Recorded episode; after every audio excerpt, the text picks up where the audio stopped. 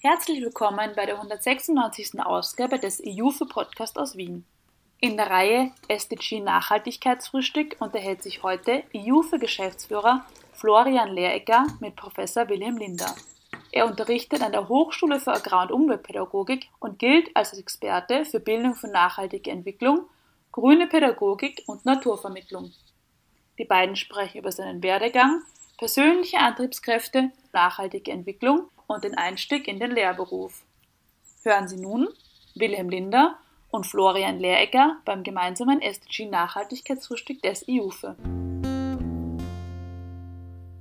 Schönen guten Morgen. Herzlich willkommen im IUFE Podcast. Hallo. Danke für die Einladung. Schönen guten Morgen. Sehr gerne. Vielen herzlichen Dank, dass Sie sich für das SDG Nachhaltigkeitsfrühstück Zeit nehmen. Wilhelm Linder, offiziell, äh, viele von Ihnen kennen Sie ja besser als Willi Linder. Wir haben uns im Vorgespräch darauf geeinigt, dass wir bei Willi bleiben. Dankeschön. haben Sie gut geschlafen? Wie geht es Ihnen heute? Danke, ja. Es ist ja heute äh, etwas sonnig hier und es ist angenehm. Ein bisschen kommt der Frühling und insofern fühle ich mich wohl. Vielen Dank. Super, das hört man gerne. SDG Nachhaltigkeitsfrühstück bei uns im IUFE bedeutet immer ein schönes Gespräch, wo wir unseren Gesprächsgast besser kennenlernen als Person, aber auch ihre Expertise, ihre Inhalte. In dem Fall äh, lernen wir sie als Professor ein bisschen besser kennen und zwar als Professor an der Hochschule für Agrar- und Umweltpädagogik, Haupt in Wien, äh, wo sie sich vor allem mit Schwerpunkten bzw. Themen Bildung für nachhaltige Entwicklung, grüne Pädagogik, aber auch Naturvermittlung beschäftigen. In meiner Vorbereitung habe ich gesehen, dass Sie einen sehr spannenden und vielfältigen Lebensweg bereits hinter sich haben, natürlich auch noch vor Ihnen. Skizzieren Sie ihn bitte, dass äh, unsere Hörer und Hörerinnen Sie ein bisschen besser kennenlernen können. Ja, sehr gerne. Ich komme ursprünglich aus einer kleinen Landwirtschaft. Nach der Matura habe ich dann Biologie studiert. Und eigentlich war mein Hauptanliegen, ich wollte wissen, wie Natur, natürliche Phänomene funktionieren. Also das Interesse am Thema stand im Vordergrund. Ich habe dann ökologische Freilandarbeiten gemacht und äh, irgendwann überlegt, dass ich auch einen Beruf brauche und daher mhm. das Lehramt dazu gemacht und bin in die Schule gegangen. Unterrichten hat mir Spaß gemacht und etwas, was man heute fast nicht vorstellen kann. Es hat einfach zu viele Lehrer und Lehrerinnen gegeben. Ich habe keinen Job gesucht, bekommen. Mhm. Daraufhin habe ich mir gedacht, na ja, eigentlich ist das nicht so schlecht ich habe ja bisher die Schule besucht, studiert, gehe jetzt zurück in die Schule und erkläre den Jugendlichen, äh, wie das Leben draußen so ist. Vielleicht sollte ich selber ein bisschen kennenlernen und habe mhm. dann in unterschiedlichen Bereichen gearbeitet. Umweltschutz hat mich sehr interessiert. Das mhm. war für mich äh, ein wichtiges Thema. Ja, und so bin ich schließlich äh, bei einer Umweltorganisation und schließlich in der Umweltbildung bei der AGE Umwelterziehung gelandet. Äh, Sie können sich leicht vorstellen, dass das auch ein Bereich ist, der projektabhängig ist. Man arbeitet in Vereinskonstruktionen. Mhm. Äh, da ist wenig Sicherheit dahinter und daher habe ich auch immer ein bisschen kombiniert äh, mich auch weitergebildet, äh, habe äh, ein bisschen was Richtung Personalentwicklung gemacht. Das mache ich bis heute in einer EDV-Firma. Habe im Erwachsenenbildungsbereich gearbeitet, Projekte für die UNESCO gemacht.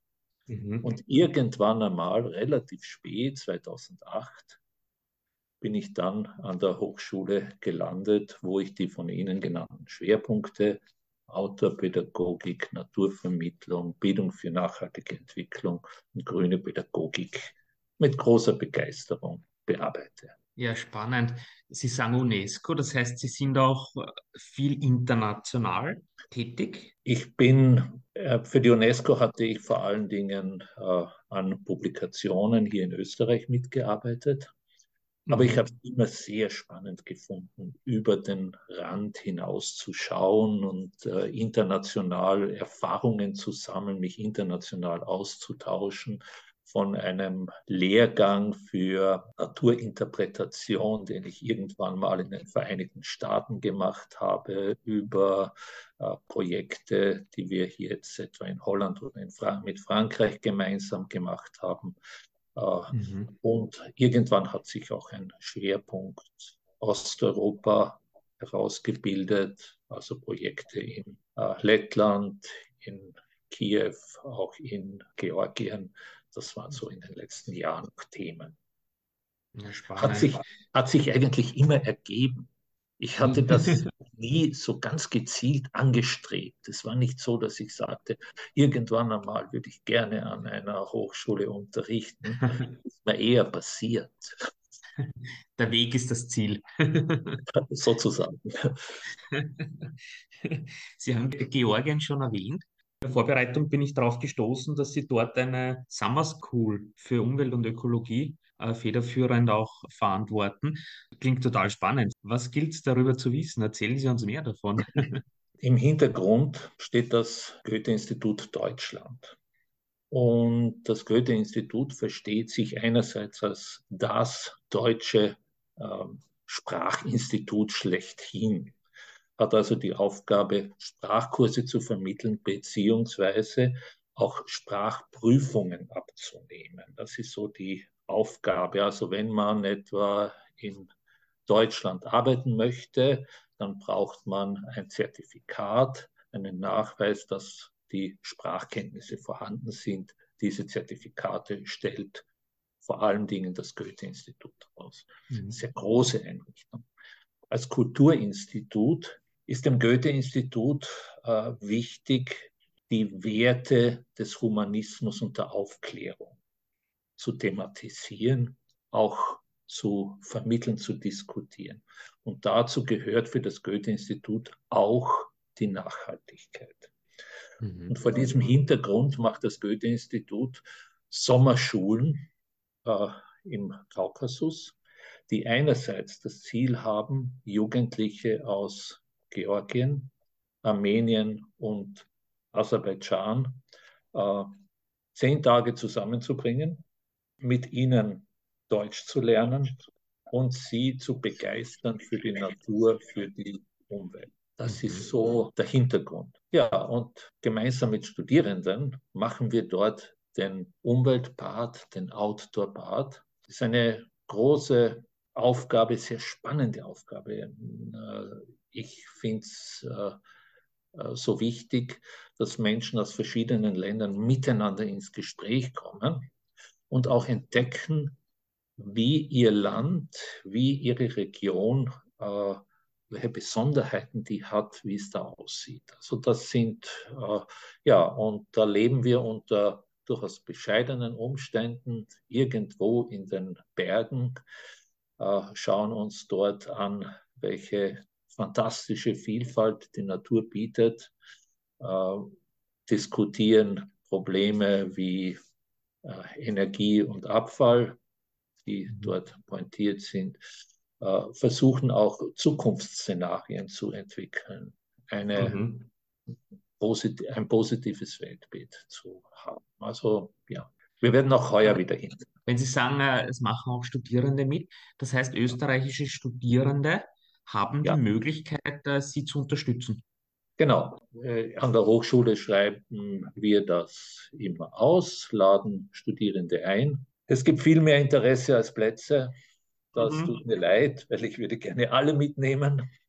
Es ist der Hochschule auch wichtig, dass wir ja hier einerseits die Verbundenheit gerade im agrarischen Bereich mit den Regionen thematisieren, aber genauso ist es uns wichtig, den Blick zu weiten. Und daher gibt es von der Hochschule aus Projekte, die eine Zusammenarbeit mit einer Schule in Kenia thematisieren. Wir haben also äh, jetzt ein Projekt äh, gemeinsam mit den Niederländern, dass man hier auch eine andere Realität auf, auf das Leben wirft letztes Jahr hat einer der Studierenden gesagt, wissen Sie, in diesen zehn Tagen habe ich so viel gelernt wie sonst nicht in einem Semester. Mhm. Einfach durch die großen Unterschiede, die Eindrücke, die hier auf einen zukommen. Nachhaltigkeit, da vor allem die ökologische Dimension, und das hört man ja da schon ganz raus in den ersten Gesprächsminuten, spielt bei Ihnen eine, immer eine Rolle, vor allem eine ganz wichtige Rolle. Ihnen geht es sehr stark auch um, um die Vermittlung von Natur, von Vielfalt. Warum ist Ihnen das so wichtig? Ich möchte dazu sagen, dass Nachhaltigkeit für mich nicht gleichzusetzen ist mit Umweltschutz, sondern Nachhaltigkeit ist eine Idee, wie wir ein gutes Leben führen können und wie wir es ermöglichen, dass auch künftige Generationen ein gutes Leben haben. Es ist also die Idee eines guten Lebens. Mhm. Was gehört zu einem guten Leben? Ja, dazu gehört Frieden, soziale Stabilität, wenn Sie so wollen, die soziale Dimension. Dazu mhm. gehört natürlich auch ein gewisser, eine gewisse wirtschaftliche Sicherheit, die ökonomische Dimension. Und dazu gehört als Grundlage eine intakte Natur. Wir mhm. vergleichen das so manchmal mit einem Bauernhof. Äh, wenn ein Bauernhof eine Zukunft haben sollte, ja, worum geht's? Es geht darum, dass sich die Generationen, die Menschen auf diesem Bauernhof verstehen, dass hier das soziale Gefüge funktioniert. Wenn das nicht der Fall ist, hat der Bauernhof keine Zukunft. Natürlich muss der Bauernhof Erträge abwerfen. Wenn er verschuldet ist, hat er auch keine Zukunft. Aber wenn der Bauernhof seine ökologischen Grundlagen, den Wald, die Felder und so weiter übernutzt bzw. falsch nutzt, dann hat er auch keine Zukunft. Es geht also mir um das Zusammenspiel dieser Dimensionen. Das ist mir ganz wichtig. Ökologie, mhm. die Grundlage. Aber wir müssen auch über andere Dinge reden. Wir müssen über Armut reden. Wir müssen natürlich über die am wenigsten nachhaltigste Entwicklung, die möglich ist, über Frieden und Krieg reden und so weiter. Das vielleicht vorneweg. Nachhaltigkeit hat sehr oft ein bisschen ein Image, du sollst nicht, du darfst nicht. Bitte fahr nicht so viel Auto, fahr nicht so schnell, flieg nicht in den Urlaub, iss nicht so viel Fleisch und so weiter und so fort. Ein britischer Umweltpädagoge hat gesagt, das klingt nach lebenslanger Selleriediät und kein Mensch möchte ein Leben lang Selleriediät essen. Und hier kommt mein Bezug zur Natur. Wir brauchen für die Nachhaltigkeit etwas Positives, etwas, was Schönes, etwas, was begeistert, toll ist. Und das ist für mich und ich denke, die Erfahrungen der Pandemie haben das auch bestätigt, für viele Menschen etwas sehr Positives. Das ist es wert zu erhalten, dort können wir uns erholen, dort können wir über uns nachdenken. Also die Natur ist das, was hm, ich denke, uns einen positiven Blick auf die Themen der Nachhaltigkeit gibt. Und positiv motivieren wirkt meistens besser als abschrecken und als Verbote. Äh, das ist sozusagen der Grund, warum mir das so wichtig ist. Das ist auch etwas, was eine ganze Reihe von Studien, etwa in Deutschland, an der Universität Göttingen, äh, Professor Bögeholz, mit umfassenden Untersuchungen bestätigt etwas verkürzt gesagt, die Frau Professor möge es mir entschuldigen, sagt sie, hast du einen halben Tag Zeit und du hast, möchtest gerne junge Menschen für Nachhaltigkeit, für Umweltschutz begeistern. Und du hast die Wahl, einen Vortrag zu halten über die Klimakrise und so weiter oder einen halben Tag in die Natur rauszugehen, wähle zweiteres, es wirkt besser. Hm. Wo es ja auch sehr stark ums Erlebnis und auch um die Erfahrungen geht, oder? Die dann vielleicht langfristige, nachhaltige Wirkung auch zeigen. Ja, absolut. Ich muss aber eines auch noch gestehen. In Wirklichkeit denke ich nicht immer daran, dass das der bessere Weg ist, Leute zu begeistern. Ich mache es einfach deswegen, weil ich es toll finde und weil ich es gern also aus egoistischen Motiven. Sie haben Themen wie Armut, soziale Stabilität, Friede und so weiter erwähnt. Äh, ich denke da sofort an den aktuellen Kompass für nachhaltige Entwicklung, die Nachhaltigkeitsziele, Sustainable Development Goals, mit denen wir uns hier im JUF auch sehr stark beschäftigen. Dementsprechend bin ich äh, heute doppelt froh, Sie als Gesprächsgast äh, bei uns begrüßen zu dürfen, weil ich glaube, da jetzt äh, sehr spannende Inhalte jetzt auch noch kommen werden. Auch in Ihrem Wirken kommt immer wieder der Begriff der Outdoor-Pädagogik vor. Es geht um Erlebnis, um Erfahrung, um, um eine direkte Vermittlung der Natur auch in der Natur selbst. Was, was ist denn Outdoor-Pädagogik? Was, was kann man sich darunter vorstellen? Um was geht es denn da? Das ist keine so einfache Frage weil es ganz verschiedene äh, Konzepte, Zugänge, Vorstellungen gibt von Autorpädagogik.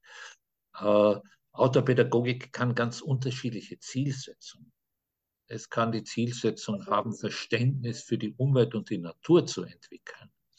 Es kann das Ziel sein, äh, einfach Persönlichkeitsbildung zu betreiben, indem ich lerne, an Grenzen zu gehen, indem ich äh, lerne, äh, mit anderen zu kooperieren. Denken Sie an die Outdoor-Programme, die es etwa auch für Manager gibt, wo es darum geht, ja, sich eine Kletterwand abseilen zu lassen und ähnliches. Und hier ist die Natur eher Kulisse. Ja? Mhm. Ich möchte dazu sagen, das hat für mich schon eine Berechtigung. Also es ist nicht so, dass ich das ablehne. Äh, die, äh, und die Autopädagogik, die mir persönlich äh, sehr wichtig ist, würde ich als forschend entdeckendes Lernen beschreiben. Mhm. Natur ermöglicht es uns, Fragen zu finden, Fragen zu stellen, zu verstehen, wie Dinge zusammenhängen, wie Wechselwirkungen sind. Äh, und das begeistert auch Jugendliche, das begeistert auch Kinder, äh, indem ich quasi die Fragen, die uns die Natur stellt. Ja, warum sieht es denn da so aus? Wie hat das mhm. vor 50 Jahren ausgesehen? Ich denke da, wie nützen Menschen dieses Land? Äh, wie, warum ist das so? Wie hängt das zusammen? Äh, das finde ich äh, einen, einen Zugang, der uns sensibilisiert, auch für die Geschichte einer Landschaft, für die Veränderungen. Und das führt mich so ein bisschen zurück zu den, äh, zur Nachhaltigkeit und den Nachhaltigkeitszielen. Äh, wir nehmen Dinge als gegeben wahr, das ist eben so. Äh, aber sie könnten ja auch anders sein. Sie waren früher anders. Unsere Landschaft hat vor 50 Jahren anders ausgesehen. Was sind die Vorteile, was sind die Nachteile davon? Was braucht denn ein bäuerlicher Betrieb in den, im Gebirge? Wie sieht das Ganze aus im, in der Getreidebau und so weiter und so fort? Also da haben wir ganz viele auch ganz praktische Fragen. Äh, und das finde ich, ähm, das macht einfach Spaß, das in der Natur zu entdecken. Ja. Ist, mhm. ja. Äh, ich möchte vielleicht eine, eine kleine Anekdote dazu erzählen. Ja. Sehen Sie, wenn Sie heute einen Museumsbesuch machen, Sie gehen in ein Museum moderner Kunst, dann ist das durchaus ein Erlebnis, aber vielleicht stehen Sie auch ratlos da und gehen bald wieder, weil Sie nicht verstehen oder weil Sie keinen Bezug zu diesen Bildern haben. Wenn Sie ein bisschen was wissen, aha, aus dieser Zeit kommt das, das sind die Gedanken dieses Künstlers, damit wollte er dieses und jenes ausdrücken, dann wird dieses Kunsterleben intensiver sein. Und ich sehe das sehr ähnlich mit Natur. Die Natur, wenn ich mich draußen bewege, es ist äh, auf alle Fälle schön, erholsam und so weiter. Aber wenn Sie ein bisschen was wissen, ein bisschen, dann sehen sie ja viel mehr. Ich persönlich gehe nicht gerne Pilze suchen. Ich finde lieber Pilze. Das Problem ist nur, ich sehe sie nicht. Und wenn ich mit einem Freund rausgehe, sehe ich da und da und da plötzlich, da wächst ja was, da wächst was, den könnte ich mitnehmen und so weiter. Das heißt, nach einer Zeit lang habe auch ich gelernt, Pilze zu finden. Ja. Und das finde ich dann spannend, bereichernd, schöne Geschichte. Und ähnlich, denke ich, geht es uns mit der, mit der Natur, wenn wir uns draußen bewegen. Wenn wir ein bisschen was darüber wissen, dann sehen wir äh, die Dinge etwas anderes. Und gleichzeitig nehmen wir es anders wahr und äh, lernen sie wertzuschätzen. Also ja. je mehr wir wissen, desto höher die Wertschätzung, ist meine These. Äh, ja, ich denke, es geht vor allen Dingen darum, einen Bezug aufzubauen. Wissen mhm. Sie, wenn man, wenn Sie eine Route irgendwo gegangen sind und Sie und dort äh, ist ein bestimmter Wald, dann freuen Sie sich schon vorab, weil Sie ja quasi gute alte Bekannte besuchen, die Sie dort mhm. kennen. Und dann wollen Sie natürlich auch wissen, wie sie heißen. Also wir, auch wenn wir Menschen, wenn uns Menschen begegnen, irgendwann einmal wollen wir wissen, aha, wer ist denn das? Wie heißt er denn mhm. oder wie heißt sie denn? Und so ähnlich ist das da. Es steht für mich nicht der, äh, der Name eines Baumes oder einer Pflanze im Vordergrund, aber irgendwann mal möchte ich vielleicht in einen Kontakt mit der Natur treten. Und dann hilft es mir, wenn ich das eine oder andere darüber auch gehört habe oder hm. noch besser selbst herausgefunden. Sie haben in Ihren Ausführungen zwei für mich zentrale Begriffe erwähnt, Begeisterung und Spaß. Mhm. Ähm, jetzt möchte ich nicht unverschämt sein, aber vielleicht bin ich es doch. Vom Alter her könnten Sie mein Vater sein. ja, das ist nicht ähm. unverschämt, ich kann damit leben. Sagen Sie, ähm, woher nehmen Sie persönlich die Energie und auch die Kraft für Ihr Wirken seit so vielen Jahren? Woher kommt das?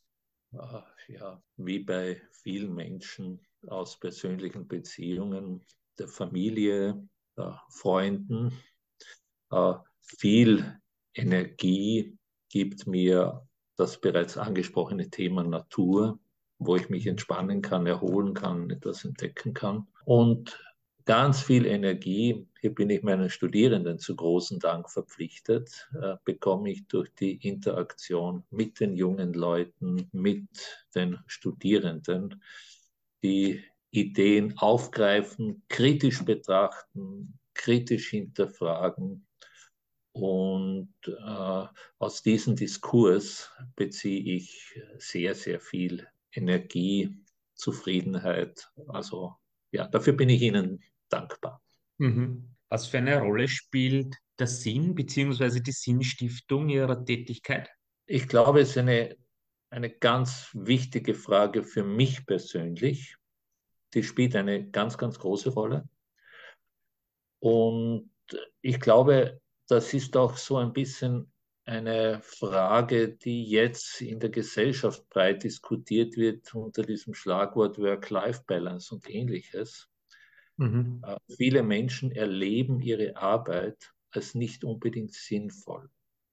Als mhm. Teil eines Räderwerks äh, zu arbeiten, ist nicht immer sinnstiftend. Es äh, gibt äh, ein relativ altes Buch von einem amerikanischen Autor Tom DeMarco. Es heißt Peopleware, also Hardware, Software, Peopleware. Und der sagt, auf Dauer belastet es Menschen sehr, wenn sie sich als Rädchen fühlen, wenn sie gar nichts gestalten können. Und äh, wenn die Arbeitswelt ihnen nicht es ihnen nicht ermöglicht, auch etwas beizutragen, was sie selbst als sinnstiftend erleben. Ich glaube, das ist ein großes Thema, ist ein großes gesellschaftliches Thema. Wie können wir in der Arbeit wieder vermehrt Sinn finden und äh, dieses Suchen nach einem, nach positiven Werten verstärken? Hm. Jetzt bilden Sie an der Haupt zukünftige Pädagogen und Pädagoginnen aus mhm. Äh, den Lehrbetrieb in Österreich sozusagen. Worin liegt Ihrer Meinung nach der Sinn, ein Lehramt zu studieren beziehungsweise in, in den pädagogischen Beruf einzusteigen? Mein Gott, die, die Motive der Studierenden sind ganz vielfältig. Ähm, und äh, ganz unterschiedlich wie in jedem anderen Beruf auch. Äh, ich glaube, es sind zwei Punkte, die ganz viele Studierende mitbringen. Und die mhm. halte ich für essentiell für jeden Lehrberuf. Der erste Punkt ist, mich muss die Fragestellung, die Thematik interessieren. Wenn ich in der Agrarpädagogik äh, tätig bin oder im Ernährungsbereich, wo wir Lehrende ausbilden, dann äh, muss mich dieses Thema selbst interessieren. Äh, mhm. Jugendliche Kinder spüren, ob man etwas macht, das einen, äh, für das man selber Begeisterung empfindet oder eben nicht. Der zweite Punkt ist genauso wichtig. Man muss einfach schlicht junge Menschen mögen. Mit all mhm. ihren Ecken und Kanten und Widersprüchen. Es hilft nichts, wenn ich noch so ein toller Biologe bin und man denkt, bitte, darf ich es auf Wienerisch sagen, die Quaster nerven mir nur, dann funktioniert Unterricht nicht. Ich muss eine Beziehung aufbauen können. Ich muss junge Leute mit ihren Facetten einfach mögen. Wenn Sie die zwei Punkte haben, dann glaube ich, ist der Lehrberuf etwas für Sie. Und das finde ich bei ganz, ganz vielen Menschen, bei jungen Menschen. Äh, ich darf ein bisschen anmerken, das fällt nicht immer leicht, gerade im Umweltbereich, wo wir das Gefühl haben, wir sind in einer Situation, die äh, Klimakrise etwa, die rasche Änderungen erfordert, wo ich schnell etwas ändern will. Und Pädagogik braucht einen langen Atem. Es geht nicht darum, Schülern, Schülerinnen, auch Erwachsenen äh, den Umweltschutz einzubläuen, aufzuoktroyieren. Es geht darum, sie dafür zu begeistern, zu gewinnen, sie zum selber Nachdenken zu bringen. Und das braucht Geduld. Äh, das fällt uns schwer, fällt auch mir manchmal schwer. Mhm. An der Hochschule für Agrar- und Umweltpädagogik lehren Sie ja, wie wir schon gesagt haben, grüne Pädagogik. Meines Wissens nach ist das ja auch ein Konzept oder ein Modell, das an der Haupt entwickelt wurde, beziehungsweise für das die Haupt auch als Institution steht und das seit vielen Jahren. Was, was können wir uns unter dem Konzept der grünen Pädagogik vorstellen? Was spielt denn da alles mit rein? Ich könnte es jetzt ganz kurz machen und sagen, grüne Pädagogik, das ist Bildung für nachhaltige Entwicklung nach Art des Hauses. Ich möchte aber ein bisschen vielleicht ausholen. Es ist ja so, wenn Sie an eine nachhaltige Entwicklung, wenn Sie an Nachhaltigkeit denken, dann gibt es niemand, der sagen kann, genauso geht es. Das ist nachhaltig. Ja? Wie kriegen wir die Klimakrise in den Griff? Wie gestalten wir die Gesellschaft? Ja, wir wissen einzelne Schritte, aber wie das wirklich geht, wie wir das machen, eine Gesellschaft, eine Weltgesellschaft weiterentwickeln. Das wissen wir bis heute nicht. Ja? Patentrezepte und Vereinfachungen sollten uns wie überall ein bisschen misstrauisch machen. Vor dem Hintergrund müssen wir uns eine andere Frage stellen. Was braucht es denn für Fähigkeiten, damit wir eine positive Zukunft gestalten können von der wir gar noch nicht genau wissen, wie sie aussieht. Was müssen junge Leute, was müssen wir selber dafür können? Welche Kompetenzen braucht es? Was sollen wir da mitbringen? Äh, was muss ein Bauer, eine Bäuerin mitbringen, um ihren Hof zu erhalten? Was brauchen wir in der Gesellschaft, damit wir den Klimawandel auf die Reihe kriegen? Darüber haben ganz viele Leute nachgedacht. In Deutschland ist es vor allen Dingen der Hahn, der sagt, wir brauchen sogenannte Gestaltungskompetenz. Also die Fähigkeit und die Motivation, die Zukunft in eine nachhaltige Richtung weiterzuentwickeln. Ja? Diese Gestaltungskompetenz heißt äh, etwa, wie gehen wir mit Widersprüchen um? Äh, wie ist denn das eigentlich? Wir haben permanent Widersprüche. Ich würde gerne im Sommer in den Süden reisen. Das hat auch eine völkerverständigende Wirkung. Ich habe gesagt, ich fahre nach Georgien. Äh, Ich habe mich sogar erkundigt, äh, ob man anders als mit einem Flugzeug hinkommt. Ich werde wahrscheinlich hinfliegen. Das ist ein Widerspruch. Ja, wie mhm. gehen wir damit um? Wie schätzen wir Risiken ab? Wir wissen, wir können die Welt nur gemeinsam verändern. So, und diese Kompetenzen, Umgang mit Widersprüchen, Fähigkeit zusammenzuarbeiten, Fähigkeit, Empathie zu empfinden, um die geht es uns in der Pädagogik, nicht um die Patentrezepte. Und jetzt die zweite Frage, wie lernen wir denn sowas? Mhm. Wenn ich sage, na wissen Sie, wir sollten äh, lernen, äh, mit Widersprüchen umzugehen, das ja, ist nicht so ganz trivial. Und da hilft uns die moderne Pädagogik, die auf konstruktivistischen Vorstellungen beruht, die sagt, wir können ja niemand etwas beibringen, den Nürnberger Trichter gibt es nicht. Wir können nur Menschen unterstützen, sich Wissen, Fähigkeiten, Kompetenzen anzueignen. Und dafür gibt es viele Vorschläge, viele Modelle, viele Beispiele. Und wir sagen, das ist es. Wir brauchen einerseits eine nachhaltige Entwicklung und andererseits ein Lernen, das in der Zukunft Auswirkungen hat, das ebenfalls in einer anderen Weise nachhaltig ist. Was bedeutet das für unsere Zielgruppen? Das überlegen wir uns. Dafür haben wir ein Konzept entwickelt. Da gibt es dann so Grafiken mit Spiralen und alles drum und dran. Und das überlegen wir uns und dafür suchen wir Beispiele, die wir mit den Lernenden erarbeiten, damit sie schließlich mit ihren Zielgruppen genau diese Fragen diskutieren, äh, behandeln. Also grüne Pädagogik versucht, diese Zielsetzung der Bildung für nachhaltige Entwicklung auf der Basis moderner pädagogischer Erkenntnisse, State of the Art, zu fördern, zu entwickeln. Und das nicht allgemein und für alle, sondern eben speziell für unsere Zielgruppen, die Umweltpädagogen und Pädagoginnen, die Agrarpädagogen und Agrarpädagoginnen. Äh, mhm. Das, ist, das ist sozusagen die Idee. Bisschen kompliziert, sorry. In der Praxis schaut es dann so aus, dass wir eben hier äh, Themen nehmen. Ähm, ich sage mal, ich gebe Ihnen ein Beispiel, ökologischen Fußabdruck, den Sie alle kennen. Der ökologische Fußabdruck ist sehr viel größer, als er sein darf bei uns. Was erzeugt das? Und hier fragen wir, na, wie gehen wir denn mit diesem Ohnmachtgefühl um? Was machen wir denn da?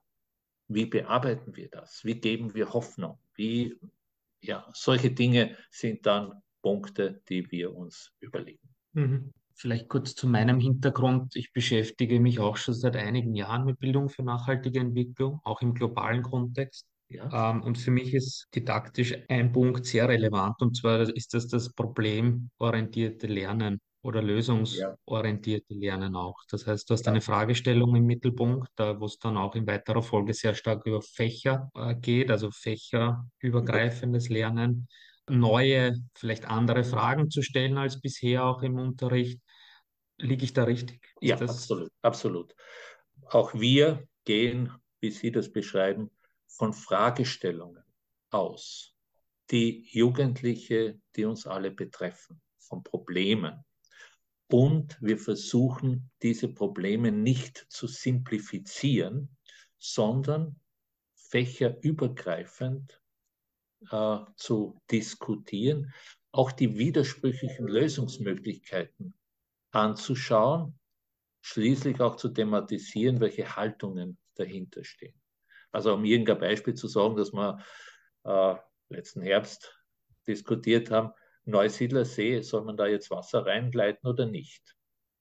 Hm. Äh, ja, die Lösung gibt es nicht. Aber wie gehen wir in der Pädagogik mit solchen Fragen um, ohne dass wir uns abwenden davon? Also die, der Problem- bzw. lösungsorientierte Ansatz steht auch für uns im Mittelpunkt. Ja. Mhm. Sie haben vorher äh, von Lernen und Motivation gesprochen. Ja. Wenn ich mir Sie jetzt so anhöre, geht es sehr stark auch um Widersprüche, um den Umgang mit Widersprüchen, aber auch um Komplexitäten, also dass man Dinge nicht simplifiziert. Wie gelingt es denn, beziehungsweise da sehe ich ein gewisses Risiko, um durch äh, überbordende Komplexität auch äh, Demotivation zu erzeugen, gerade bei jungen Leuten, weil Probleme oft äh, unlösbar erscheinen. Gibt es da in, ihrer, in Ihren Augen ein, ein Risiko zur Demotivation oder damit man vor allem jungen Leuten auch verliert am Weg zur nachhaltigen Entwicklung? Natürlich. Der Umgang mit Komplexität ist äh, eines der, unserer zentralen Themen. Ähm, mhm. Steht ein bisschen unter diesem Schlagwort, wie lernt man systemisch denken und so.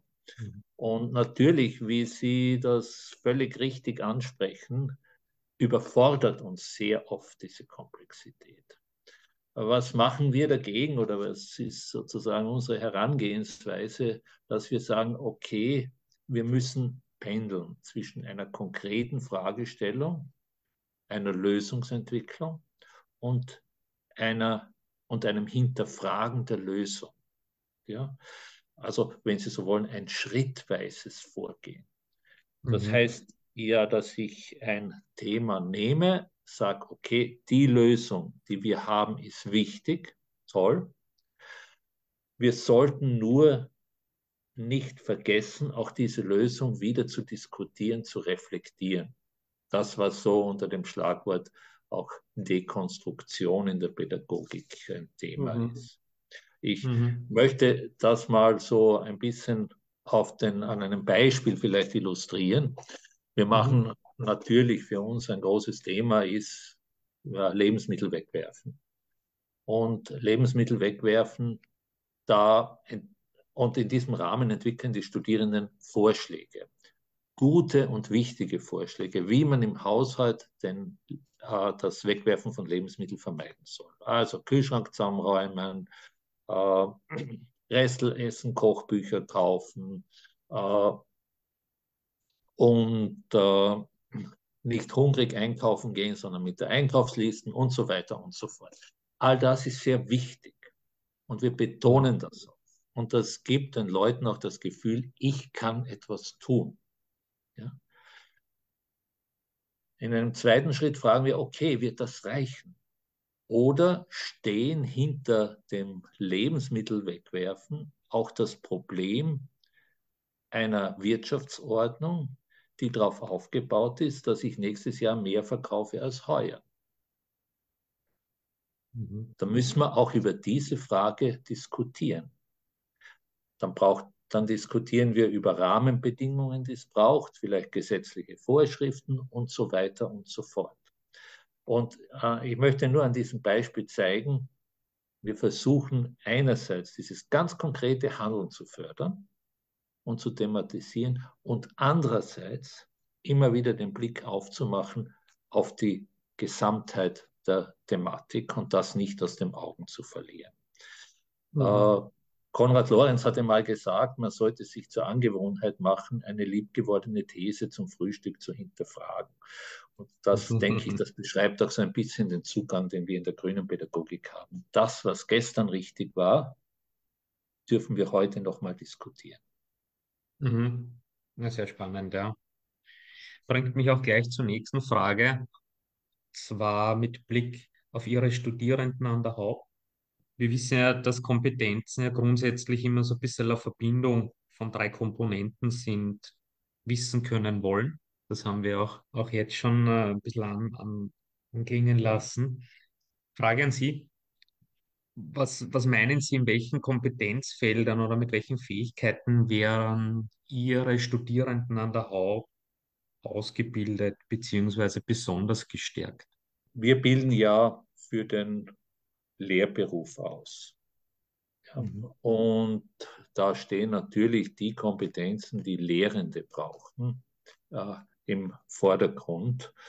Äh, und ich denke, was wir stark unterstützen, ist die Offenheit, Also die, wenn Sie so wollen, die Fähigkeit zur Reflexion, das habe ich bereits angesprochen, das ist uns ein wichtiges Anliegen.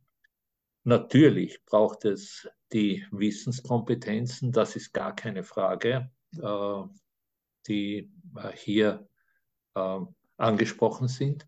Es braucht aber, wir machen relativ viel, logischerweise ist ein sozialer Beruf im Bereich der sozialen Kompetenzen. Also äh, das ist vielleicht eine Herausforderung, speziell im Lehrberuf. Ich sage manchmal, Lehrberuf ist ein einsamer Beruf. Man arbeitet zwar immer mit Menschen, aber sehr häufig alleine.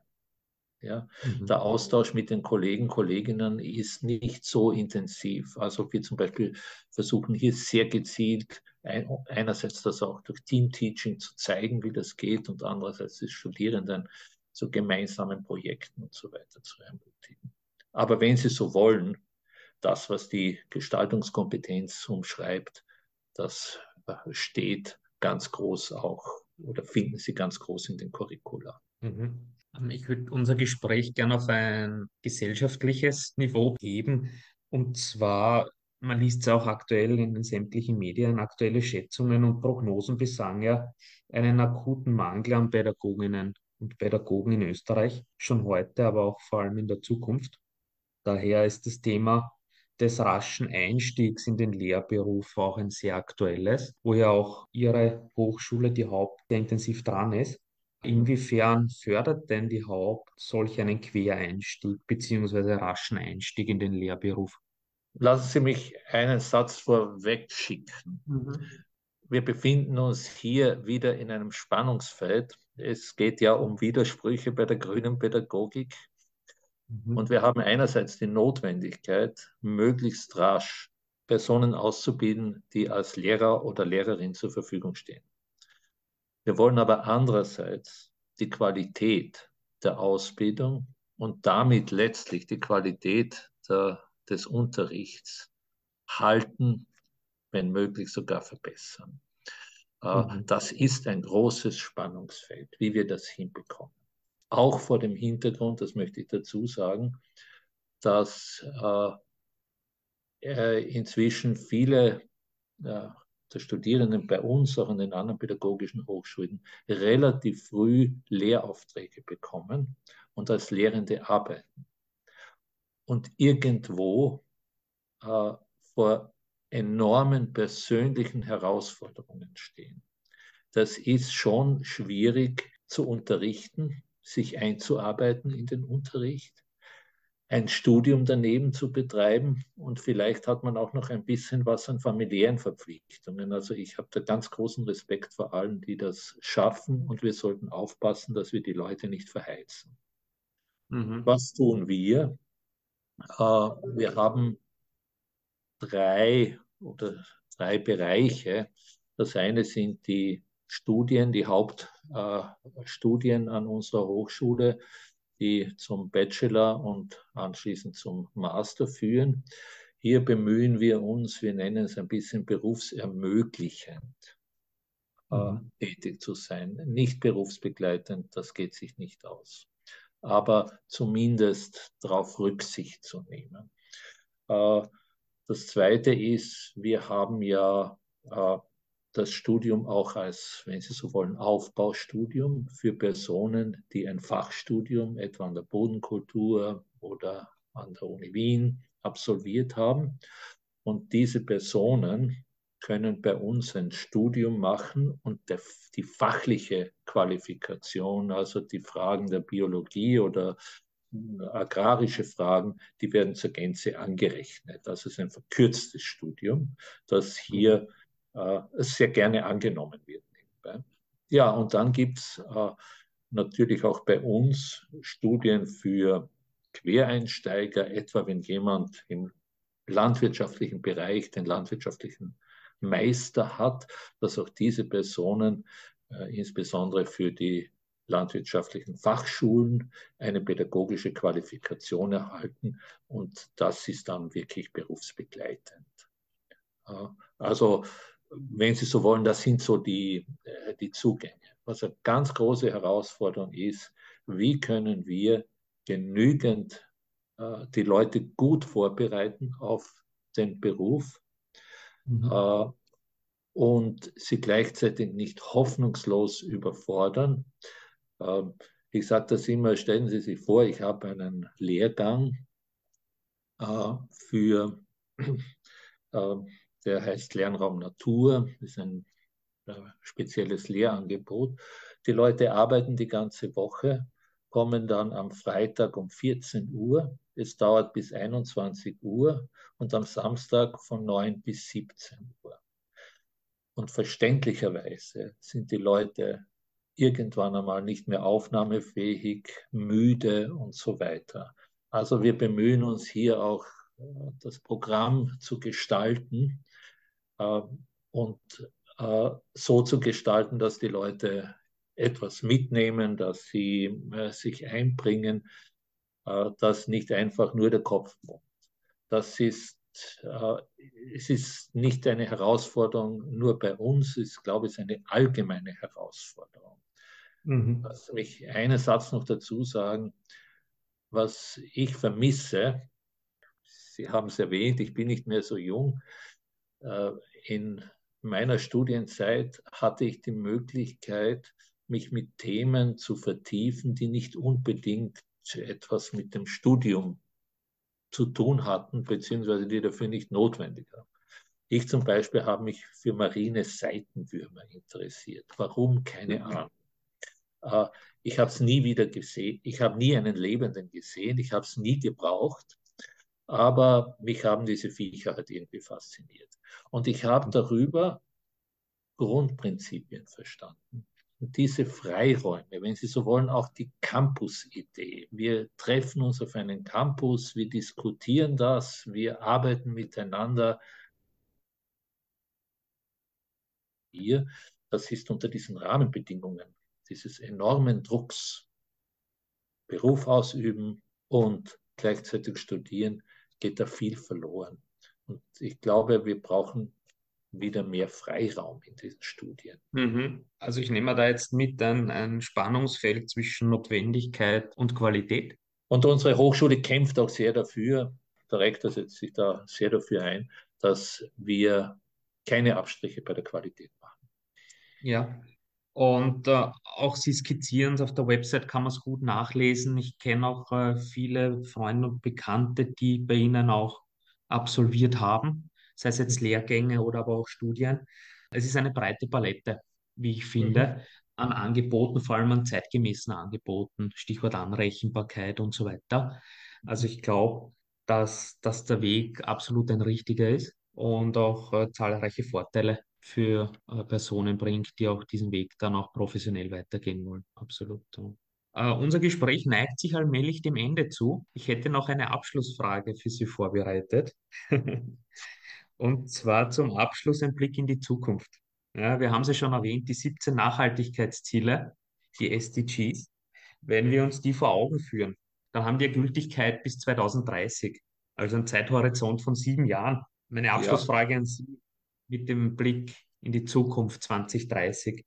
Was glauben Sie, auf was dürfen wir uns denn einstellen, freuen und vorbereiten? Was kommt denn da in absehbarer Zeit noch so als Gesellschaft auf uns zu? Ach, wissen Sie, der Historiker äh, Philipp Blom hat vor kurzem in einer Fernsehsendung gesagt, auf die, auf die Frage, die Sie mir stellen, als Realist müsste ich eigentlich Pessimist sein.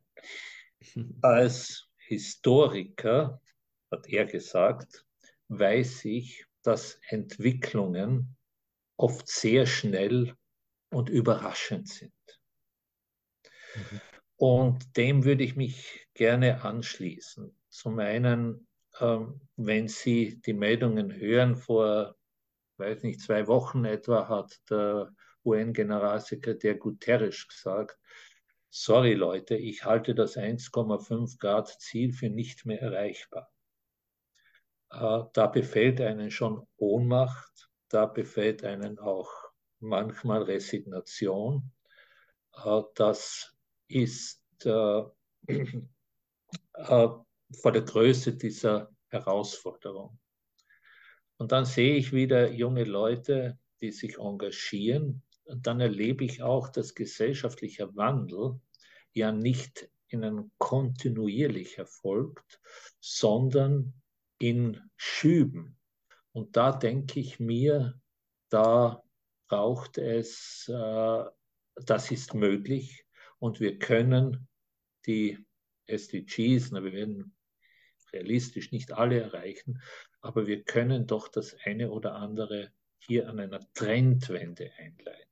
Das wäre aus meiner Sicht äh, Stichwort Dekarbonisierung, äh, Stichwort äh, Biodiversitätsschutz, natürlich auch die Frage der gesellschaftlichen Spaltung, die ich für eines der, eine der größten Herausforderungen empfinde, dass die Polarisierung in der Gesellschaft zunimmt, dass wir so etwas überwinden können.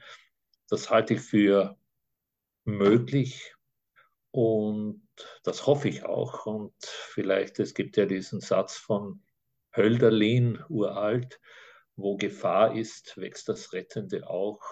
Und das glaube ich auch. Fein, ein optimistischer und hoffnungsfroher Blick in die Zukunft also zum Abschluss unseres Gesprächs. Vielen herzlichen Dank für Ihre Zeit, auch fürs Teilen Danke. Ihrer Gedanken und Expertise. Hat mich sehr gefreut. Dankeschön. Danke Ihnen. Alles Gute. Auf Wiedersehen. Und auch bei Ihnen, bei euch, liebe Hörer und Hörerinnen, vielen Dank für die Aufmerksamkeit und vor allem vielen Dank fürs Dranbleiben bis zum Schluss. Wir hören uns beim nächsten Mal wieder. Ciao, Baba.